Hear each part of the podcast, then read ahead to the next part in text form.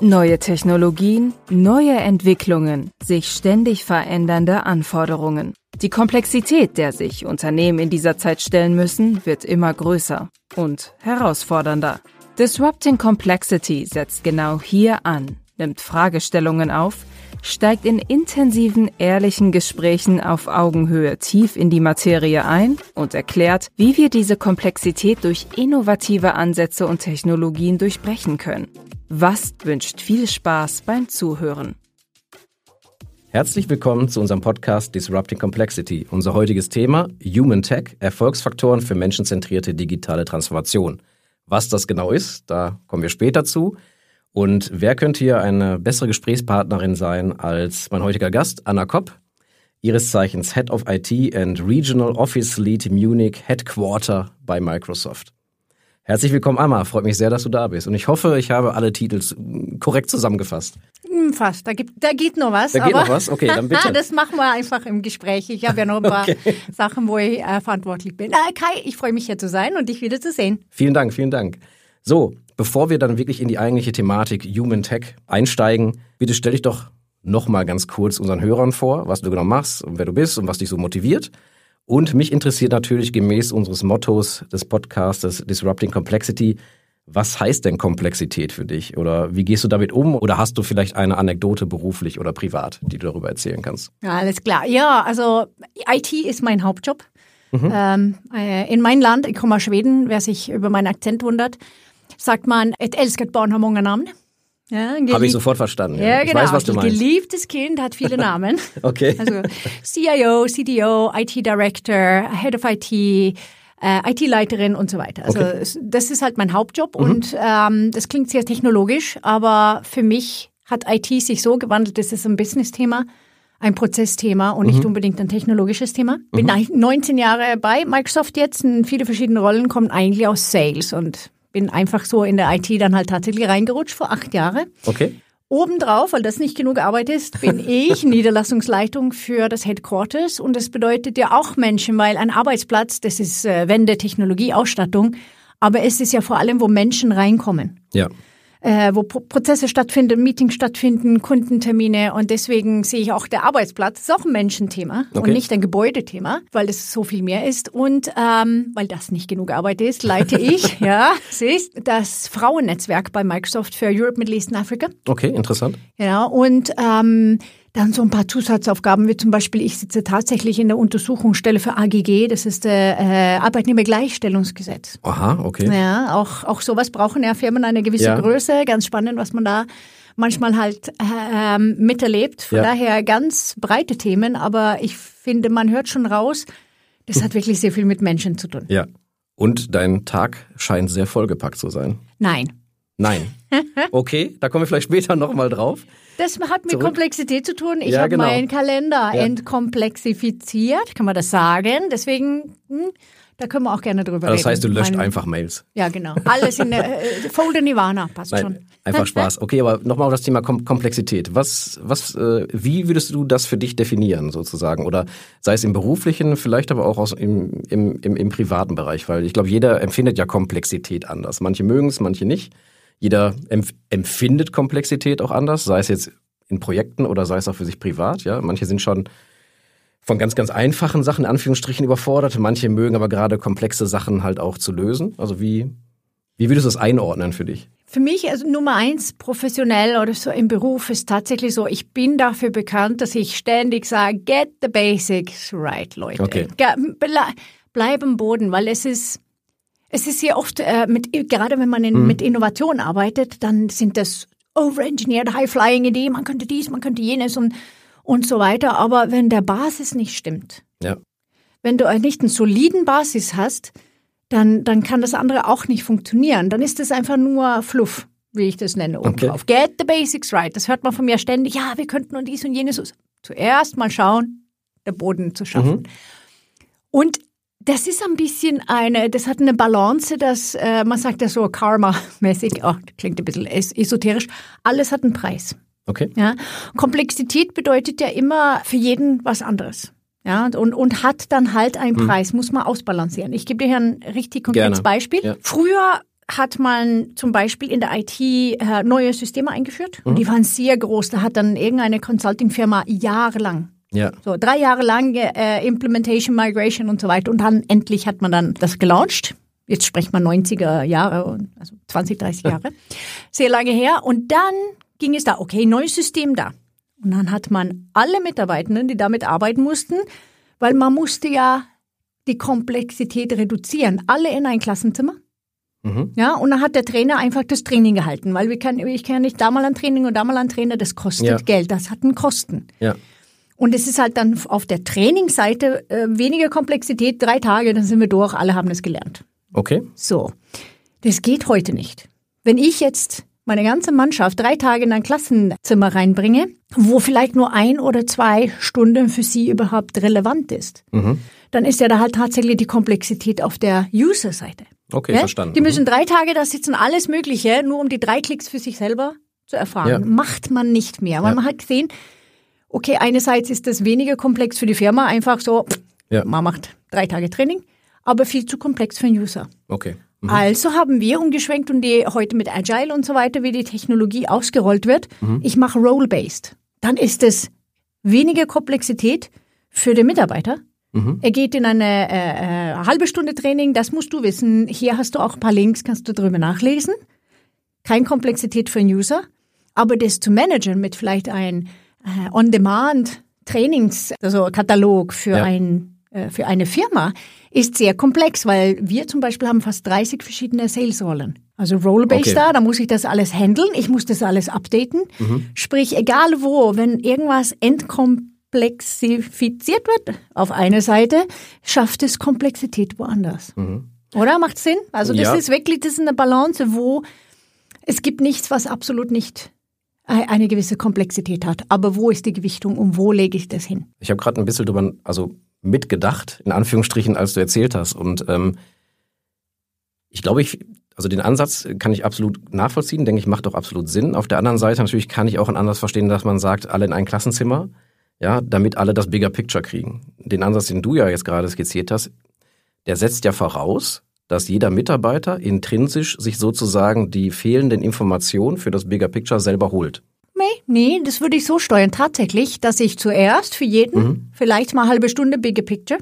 Okay. Weil danach geht es ja ins tiefste Detail für jeden Einzelnen eins nach mhm. dem anderen in okay. den ganzen Prozess. Ja. Äh, das Beispiel ist echt gut, gell? Das ja. kann man sich ja vorstellen.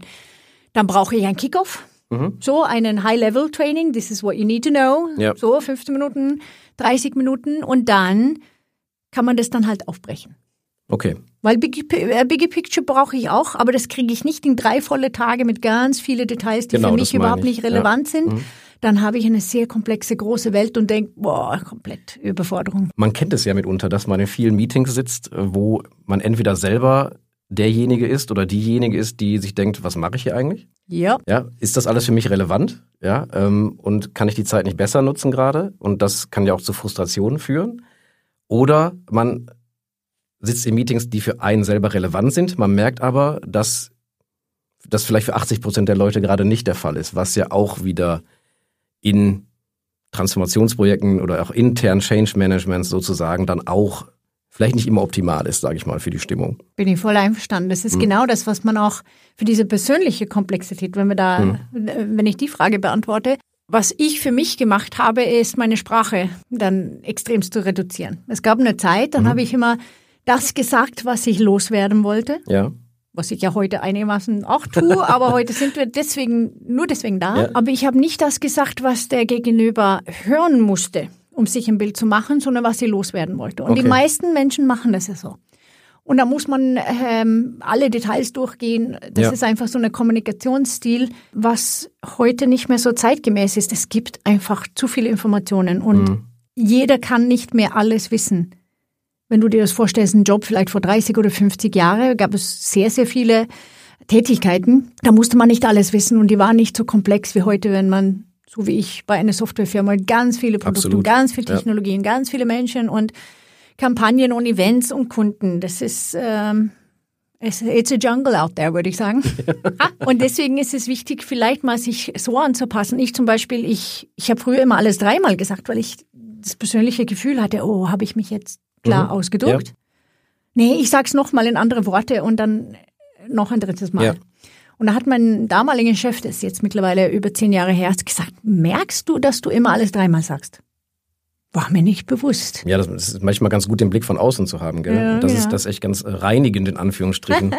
Gutes ähm, Coaching, also auf jeden Fall, ein guter Mentor. Also ja. mir geht's halt öfter so, ähm, ist wirklich die Sache, ich habe irgendwann gelernt, wirklich auf den Punkt zu kommen. Oder zumindest mich anzustrengen, auf den Punkt zu kommen, damit, sei es in Meetings oder wie auch immer, man irgendwie auch vorankommt und nicht nur in Anführungsstrichen redet miteinander und nicht sich damit aufhält, hätte, könnte, sollte, sondern wirklich versucht, das ein bisschen zu streamlinen, zu sagen, ja, hätte, könnte, sollte, alles gut, ist die Basis, aber irgendwann muss man ja auch irgendwie in der Kommunikation auf den Punkt kommen und auch jetzt nicht Ansagen machen, das ist, das ist Blödsinn, aber schon sagen, pass auf, das und das könnte der Weg sein, ähm, das und das sind die Optionen, ähm, wie wollen wir damit umgehen, ähm, macht das vielleicht keinen Sinn, aber dann, wenn nein, warum und was ist die andere Lösung?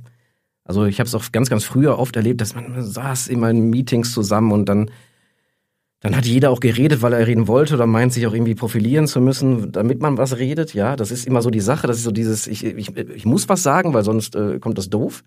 Ähm, manchmal ist ja auch länger schweigen, nachdenken und dann was sagen besser. Das bringt dann auch eine Gruppe weiter. Aber ich finde das so ein bisschen faszinierend. Also ich kann's, also ich bin ganz ehrlich, ich, ich ähm, muss auch mich immer wieder ein bisschen zurücknehmen und sagen, okay, jetzt, wenn ich was sage, soll es einigermaßen auf dem Punkt sein, damit ich nicht die Zeit stehle einfach. Ja, das ist. Aber, äh, ein paar interessante Punkte da. Zum Beispiel, jedes Team sollte ein Introvert hm. haben. Okay. Weil es sind die, die da die ganze Stunde zuhören, nicken, zuhören, ja. während viele andere sich profilieren mhm. und, und, und, und reden. Und dann am Schluss so richtig, und was ist damit? Und meistens die beste Frage vom ganzen Call. Ja.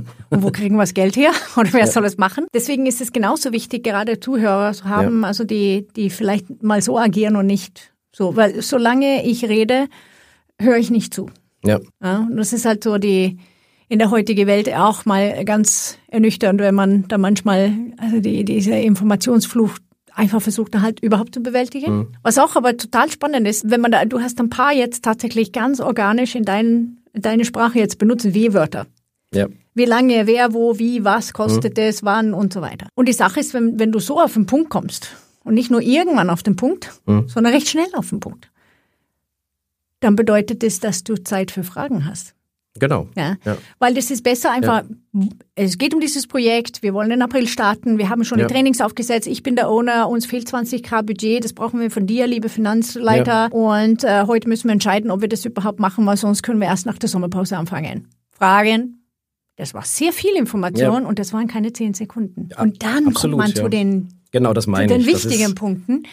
Aber das muss man sich richtig antrainieren, ja. weil man denkt, ich muss alle Informationen und diese Komplexität genau. und erklären. Also schon in der Sprache fängt Komplexität an. Und Spannend, vielleicht machen wir nochmal eine, eine ganze Folge nur, nur über Komplexität. Ähm, jetzt haben wir ganz viel über das Thema Komplexität geredet. Vielen lieben Dank dafür. Das andere Thema ist natürlich unser Hauptthema heute, Human Tech. Ich kann mir vorstellen, dass dieser Begriff äh, vielleicht unseren Hörern draußen schon das ein oder andere Mal um die Ohren geflogen sind. Basierend darauf, dass wir jetzt da einsteigen, ähm, würde ich nochmal gerne deine ganz bekannte Aussage, die du dir öfter tätigst, in der IT geht es um Menschen und nicht um Technik. Vielleicht, dass du das nochmal kurz erklärst und dann steigen wir quasi ein in die Thematik. Was können Erfolgsfaktoren sein für eine menschenzentrierte digitale Transformation? Wir haben es bei uns schwer gelernt damals, okay. 2012, 2013 ähm, nachdem wir als Firma unsere Cloud-Migration mhm. gemacht haben, also da fing es schon an, konnten wir sagen, also liebe Kunden, mit unserer Software könnt ihr von überall, wann ihr wollt, okay, arbeiten. Ja. ja, wie macht ihr das denn? Ja, nee, wir kommen jeden Tag ins Büro und haben immer noch unser On-Premise so ja. Äh, PC unterm Tisch. Das geht na natürlich nicht. Also ja. war das so walk the walk, talk the talk. Okay. Das ist meine Story mhm. dazu. Und haben gedacht, okay, in Deutschland brauchen wir Betriebsrat, mhm. Betriebs Betriebsvereinbarung. Das ist einfach kommst du nicht drum herum. Ja. Und haben das ausgehandelt, eine Vertrauensarbeitszeit, Vertrauensarbeitsort. Mhm. Ja? Und dafür braucht man die Technologie, sprich da halt dann Cloud plus die ganzen Tools, ja. Collaboration äh, etc. Die bekannten Tools, die wie the, the, the ones we are not talking about today. Und dann haben wir das ausgerollt, so announced tada! Was ist passiert? Nichts. Das wollte ich jetzt so nicht sagen, aber. Ja, aber das Ja, ist okay. so. Nicht viel. Weil einfach das Change Management gefehlt hat. Und das ist so in der digitalen Transformation glauben sehr viele Firmen jetzt immer noch. Mhm. Ja, es geht um die Technologie und, äh, ähm, und um die Migration und ich muss das auf die Beine stellen. Aber das ist so, wenn ich einfach nur neue Technologie, wupp, also Layer da reinklatsche, dann habe ich die Menschen ja nicht mitgenommen. Ich brauche das Change Management. Wie machen wir das bei uns? Alleine zum Beispiel Kollaborationstechnologie. So, jetzt können wir Videocalls, du kannst von überall arbeiten. Okay, aber da muss ja ein Manager anfangen zu überlegen, wann sehe ich mein Team, wie mache ich One-on-Ones, wie machen wir Team-Meetings, versuchen wir uns hin und wieder persönlich zu treffen, wollen wir das jede zweite Woche vielleicht virtuell. Ähm, wie mache ich das? Und das ist alles People-Thema. Wie nutze ich das? Welche Prozesse führe ich ein? Ja. Und äh, vor allem, was da oft vergessen wird, warum nicht die Mitarbeitenden fragen, wie hättet ihr das gern? Wie arbeiten wir zusammen? Weil wenn ich irgendwas mitgestaltet habe, ja, mit den Menschen, Ja. hier ist die Technologie, das kann es alles, wir haben das verstanden, wie machen wir das? Dann stehen ja eher dahinter, diese, diese Prozesse einzuführen, als wenn die das vorgegeben bekommen. Also Wie- diese organische, äh, äh, Organic Landing von Technologie durch die Menschen, die es jeden Tag benutzen und leben müssen. Und hast du vielleicht dann aber auch die Herausforderung, dass du natürlich als Unternehmen, denke ich, den ganzen Boden bereiten kannst.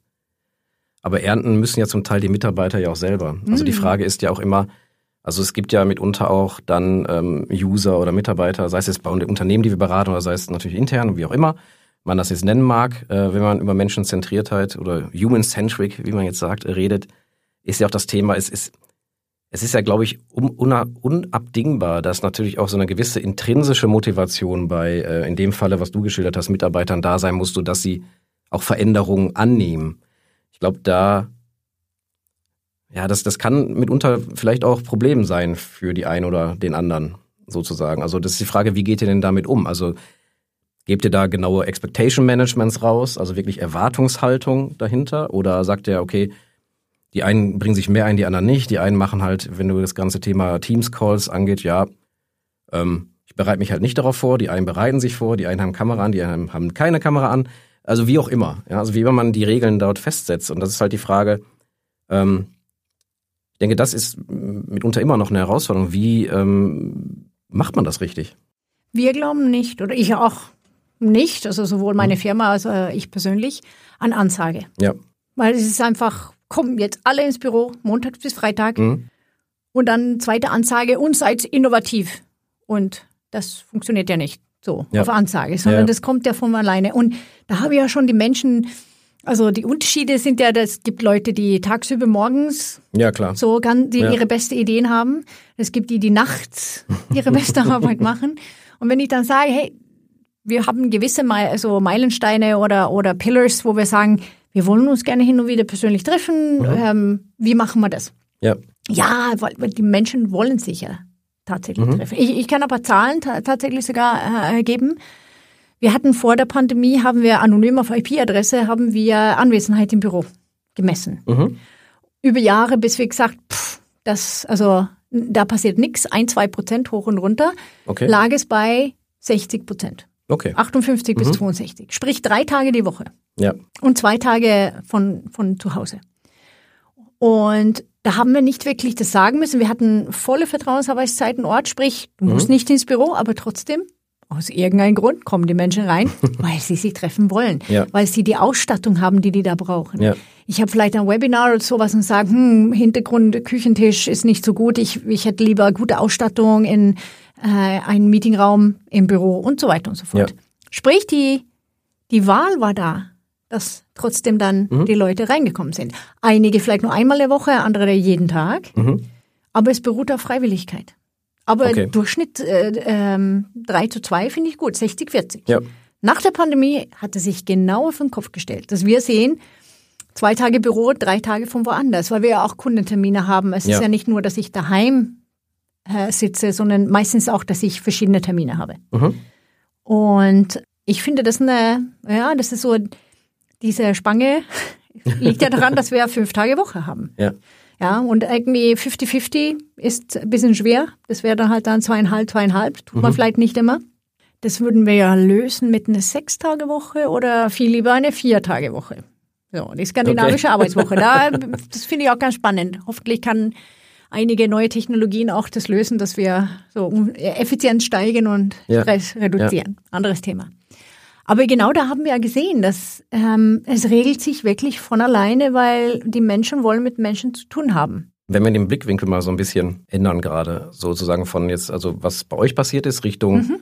was passiert im Markt. Ich meine, wir bei VAS sind auch in vielen digitalen Transformationsprozessen bei Kunden unterwegs und da ist oft natürlich auch der erste Schritt Change Management sozusagen, bevor das, was du gesagt hast, man wirklich in das technische Enablement geht. Weil ich denke, technisch ist alles möglich. Also technisch kannst du nahezu alles aufgleisen.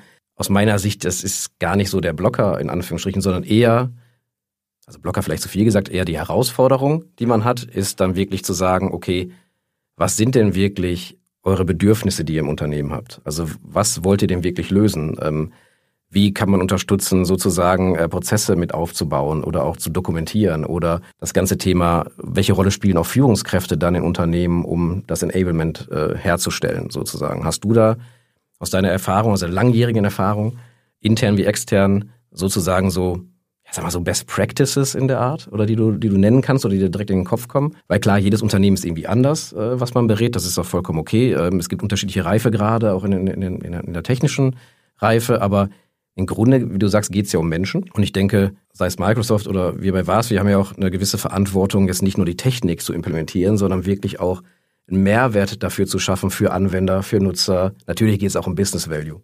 Bei mir fällt also eine Sache, was sich jeder Kunde sagt, da muss man anfangen. Hm. Und zwar ist das der Grundstein Performance Management. Okay.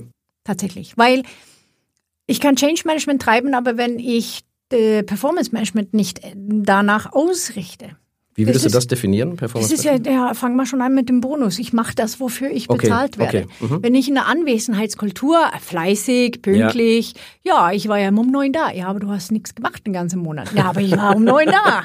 Hilft nichts, sondern das äh, wirklich diesen Shift, dass man auf das Thema, was kommt dabei raus? Okay. Also ergebnisorientiert. Mhm.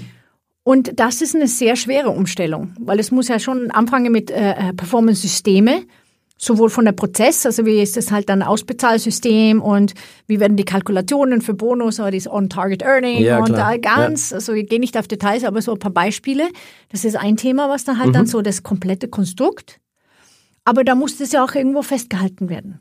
Ja. ja. Und ich muss die richtige Zahlen haben. Mhm. Das ist zum Teil auch heute sehr komplex, wenn ich sage, ich bin vielleicht nicht nur für äh, ähm, das, was ich verkaufe, mhm. dann ähm, vergütet, sondern vielleicht äh, Abruf. Zum Beispiel heute die meiste Software ist ja Subscription. Mhm. Und Consumption. Ja. Bedeutet ja, ich muss dafür sorgen, dass die Kunden das, das, was die gekauft haben, dass die das tatsächlich nutzen. Mhm. Ja, weil es ist ja dann, was tatsächlich fließt. Ja, da wird schon komplex, wo kriege ich ja. die Daten her? ähm, die Nutzungsdaten, Pri Privacy und so weiter. Hm, komplex. Das muss dann halt beides gefixt werden und dann hat man ja auch die Gespräche. Und das ist, wo die Manager ganz gefragt sind. So, wie führe ich jetzt meine, meine Mitarbeitergespräche? Mhm. Und, um, und ähm, wie bringe ich die Firmenziele und die persönlichen Ziele im Einklang? Weil ich glaube, das funktioniert am besten, wenn Firmenziele, ja. so, wir verkaufen was, okay, dann soll verkauft werden. Das ist natürlich Firmenziel. Wir wollen auch unser Brand aufbauen, mhm. das ist eine Sache. Aber wenn das im Einklang mit dem Career Development, also wirklich, was möchte der Mitarbeiter ja. erreichen? Möchte er mal äh, Teamlead werden? Möchte er Karriere machen? Möchte er irgendwann eine Halbzeit gehen? Also, ja. Das kann ja ganz unterschiedlich sein. Es gibt Leute, die einfach nur was machen wollen, was Spaß macht und sehr technologisch und dann ist Karriere ja. nicht mhm. so wichtig. Aber diese zwei, Top-Down, Bottom-Up, das muss ja im Einklang mhm. sein, damit es wirklich dann halt alle dieselbe Richtung ziehen. Und das ist der Job vom Manager. Sprich, human-centric bedeutet in dem Fall sowohl die Technologie, also wo halte ich das fest, wo kriege ich die Daten her, wie führe ich die Gespräche mhm. und wie bringe ich dann alle diese komplexe Ziele und die Menschlichkeiten und die Persönlichkeiten zusammen und halte es fest, so dass am Ende des Jahres dann Sag mal eine faire Beurteilung. So hast, so sehe ich dich und wie siehst du dich selber und das hast du erreicht und das ist, was dabei rauskommt. Wie geht man denn damit, ich sag mal in dem Fall mit Mitarbeitern um, die halt aus welchen Gründen auch immer, sich sozusagen dagegen verwehren. Ja, da sind auch andere Gespräche notwendig. Hm. Kenne ich auch. Das ja. ist mal passiert. Das äh, hat, hat verschiedene Gründe. Ich finde es ganz spannend, dass wenn jemand zum Beispiel nicht so performt, mhm. sind bei vielen so erste diese Gedanke, der taugt nichts. Mhm. Aber das ist ja falsch. Das ist, ja, du musst genau. ja überlegen, hat die, die, äh, äh, die Person alle Trainings bekommen, ja. die sie brauchen? Mhm. Was sonst können die ja nicht leisten. Das ist einfach Selbstverständlichkeit. Ja. Haben die die Tools, die effizient sind, sodass mhm. die ihre Arbeit leisten können? Gibt es vielleicht mal anders? Äh, fühlen die sich wohl mit mir, mit dem Team, fühlen die sich gehört? Ist das ein Introvert, der vielleicht, äh, alleine da, wenn ich einen Introverten mein Team hat, der so ein bisschen, ja, das, du bist zu schnell und sagt nie was, aber leistet eigentlich? Und dann kommt man mit, ja, wir müssen noch mehr Icebreaker-Aktivitäten äh, oder die Person graut sich davor, dass jedes Mal, äh, was ist dann halt deine Lieblingszahnpasta äh, ja. oder so. ja, so hole ich die Leute ja nicht ab. Ja. Und ich brauche diese Mischung im Team. Da vielleicht nochmal kurz einzuhaken, um das noch so ein bisschen greifbarer zu machen. Halt, wenn man jetzt angenommen, wenn ich jetzt richtig verstanden habe, sagst du, angenommen, ich bin ein Manufacturing-Unternehmen, ähm, muss meine Prozesse äh, digital transformieren, äh, wie auch immer, geartet, also müssen wir jetzt im Detail eingehen. Sagst du, neben der ganzen technischen Aufgleisung sozusagen, ja, da gibt es dann mittlerweile verschiedene Systeme, die man machen kann. Das eine kann das Thema CX sein, das andere kann das Thema Prozessbeschleunigung sein, das kann Test Automation sein, was auch immer, was auch immer. Mhm. Ähm, dass es dann genauso wichtig ist, ähm, die Mitarbeiter, die das nachher umsetzen sollen oder vielleicht mitunter sich auch äh, Jobbilder ändern, dementsprechend abzuholen. Weil das ist nämlich das nächste, auf was ich hinaus äh, möchte, ist das Thema, ich sag's mal, Ethik und vielleicht Angst davor bei vielen, dass sich entweder der Job wegfällt oder sich Jobs verändern. Äh, aus meiner Erfahrung, ich bin jetzt auch, weiß nicht, 20 Jahre irgendwie, äh, ich glaube, ich habe jedes Jahr Change Management gehabt, weil sich immer alles verändert hat, entweder aus mir herausgetrieben, weil ich halt generell ein neugieriger Mensch bin, einer Seite halt auch, was sich Firmen verändert haben. Es hat sich, die Märkte verändern sich. Äh, wir sehen es jetzt gerade mit dem ganzen Thema äh, KI und so weiter und so fort.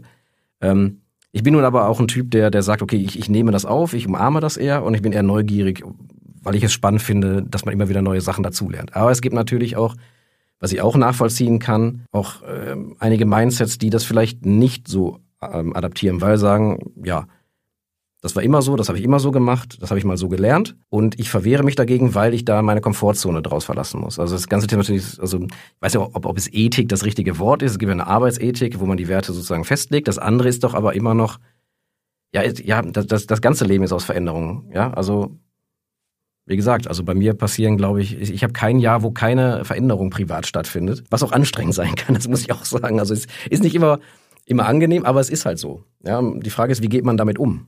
Weil wenn wir über Menschenzentriertheit reden, ist ja auch immer das Thema, ist immer natürlich immer die Frage von einem Mitarbeiter, was kann die Firma für mich tun? Was macht die denn genug für mich? Damit ich sozusagen das leisten kann. Aber ich finde, es ist doch mal wert, sich selber zu reflektieren, inwieweit verwehre ich mich vielleicht auch unbewusst auch gegenüber einfach Sachen, die draußen einfach passieren. Auch hier ist es, äh, kommen wir zurück zum, zum Manager in der Mitte, weil wir hatten zum Beispiel bei uns 2015, 2016 sind wir ähm, hier in München von Unterschleißheim nach Schwabing gezogen. Mhm. Und das war, wo wir ein bisschen so das Pflaster abgezogen haben äh, mit äh, Flexible Office. Davor mhm. hatte jeder seinen Platz mhm. und seinen Schreibtisch und äh, Bilder von meinen Kindern und äh, Cubicle und jetzt plötzlich war komplett flexible äh, Sitzplatzordnung und ich konnte auch keinen Platz buchen ja. und man kommt rein und setzt sich einfach irgendwo hin. Bis hin zum Geschäftsführungsebene muss man sagen. Also bei okay. uns wirklich ganz bis ganz oben, dasselbe mit Parkplätze. Und das Spannende war, dass da die meisten eigentlich schon irgendwann mal wirklich da mitgemacht haben. Und nur ganz, ganz wenige, wenn das, das war nicht mal eine Handvoll Gespräche, wo ja. gesagt, ich, ich komme ich komme damit einfach absolut nicht klar. Ich will so nicht arbeiten, ich will meinen Tisch, ich will so. Ja. Und bei anderen war das wieder einfach so eruieren, wo kommt der Angst her? Ja. Ähm, und zwar ist es einfach so ein bisschen Angst vor Veränderung. Was ist, wenn ich mich blamiere, es nicht richtig mache, das, was ich mhm. kenne, das gefällt mir besser. Und ich finde aber auch, es ist recht gesund, wenn ich nicht nur ganz wilde, innovative äh, Leute habe, ja. die, oh, eine gewisse Ordnung wird ja zum Beispiel dann äh, auch daraus resultieren, wenn ich jemanden habe, der ein bisschen skeptisch ist. Mhm. Und ich habe ein paar Kollegen so dieser Art gehabt und ich habe sie sehr geschätzt, weil so es könnte interpretiert werden als Glas halb leer. Ja. Immer so negativ. Ja, aber dies und ja, das und das funktioniert nicht, weil. Aber es ist ja genau eigentlich Menschen mit sehr hoher Qualitätsbedürfnisse, Mhm. die einfach so, haben wir alles, haben wir alle, keine Lücken und versuchen, das Richtige zu tun. Und so jemand als Gegengewicht, jemand, der ganz innovativ, ja, aber wo kriegen wir das Budget her? Wer soll es machen? ja. Äh, schaffen wir das in der Zeit? Wir sind jetzt schon überlastet. Ähm, das geht nicht, weil die Daten das nicht hergeben. Es ist manchmal auch sehr gesund, dass man auch beides hat, dass jemand, der etwas konservativer ja, hinterfragt. Und das muss jemand ja trennen von diese Leute, die sagen, will ich so nicht, weil so, wir haben es schon immer anders gemacht. Und oft ist es nur eine Interpretation, wenn man da wirklich so hinterfragt, ist diese Person neg Ja. negativ oder wollen die nur sicher gehen, dass wir alles richtig machen. Und das ist auch eine Kunst. Also für Manager, und das ist wirklich jetzt dann ziemlich übergreifend, also der Job eines Managers ist heute ganz anders als vor 20, 30 Ja. Jahren. Damals hast du Ansage gemacht und so, alle machen, Chef sagt. Mhm. Und heute ist es Zuhören, äh, Interpretieren, Nachhaken, also wirklich für, Ja. für das Gesamtkonzept als, als Team und, und der Team Spirit Mhm. zu sorgen. Und für die Effizienz natürlich. Was, was brauchen wir noch, damit wir noch besser zusammenarbeiten, damit jeder Einzelne das hat, was er braucht, um effizient zu sein? Dann vielleicht um die Klammer nochmal zu setzen für unser heutiges Thema. Ich denke, wir könnten noch, ich schaue mal auf die Uhr, ich glaube, ich glaub, wir könnten noch ewig reden, was wir vielleicht auch irgendwann machen. Ja, Oh, Marathon-Podcast. Du genau. und ich zwölf Stunden, zack. ich glaube, das wäre, das wäre, das, das, das wäre der Traum zu, für jeden Autofahrer, der jetzt äh, von München nach, äh, nach, nach Schweden fährt. Genau, 14 Stunden brauchen wir Genau. normalerweise. Ja, ja, genau. Okay. Das ist eine gute Idee. Mach mal. Schon haben wir ein Business Model. Ja, genau. Nein, äh, Spaß beiseite.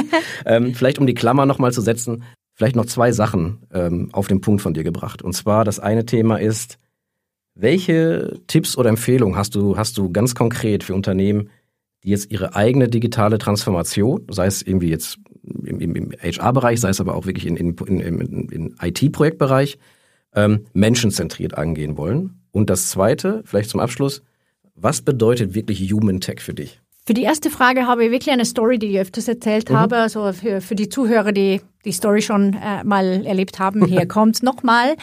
Es geht um, ähm, um das Takten von Mitarbeitern. Ich gebe hier ein Beispiel.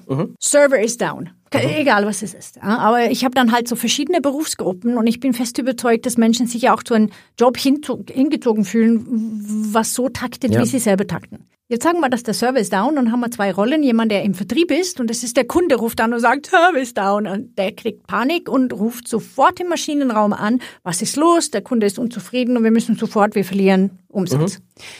Dann haben wir eine andere Person, selbe Firma, Server ist down, sitzt in der Gehaltsbuchhaltung. Oh, Server, ja, dann, dann mache ich Kaffeepause, gucke in 20 Minuten, ob das wieder geht.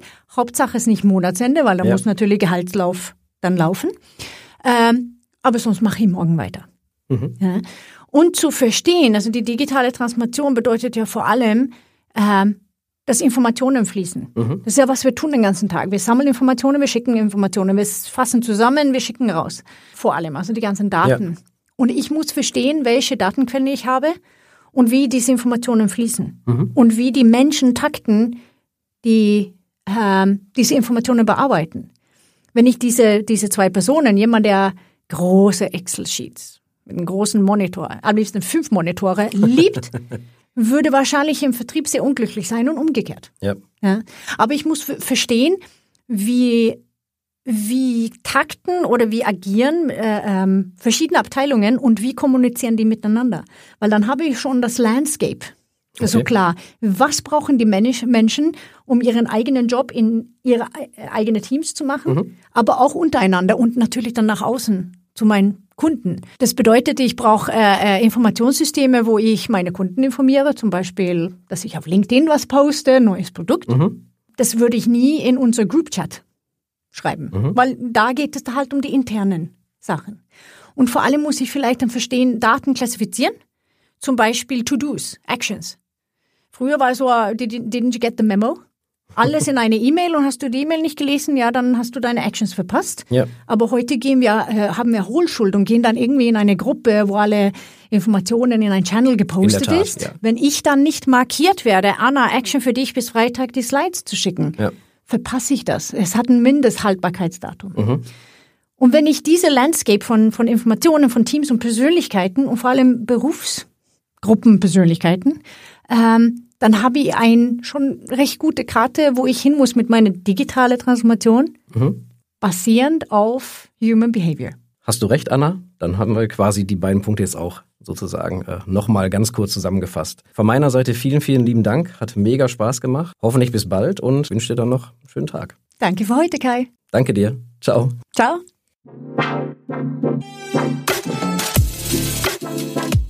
Vielen Dank fürs Zuhören. Brechen Sie die Komplexität, setzen Sie innovative Ideen um und erreichen Sie nachhaltigen Erfolg. Bleiben Sie dran für mehr inspirierende Inhalte bei Disrupting Complexity. Folgen Sie uns bei Spotify, Apple Podcasts, Google Podcasts oder wo auch immer Sie gerne Podcasts hören. Bis zum nächsten Mal.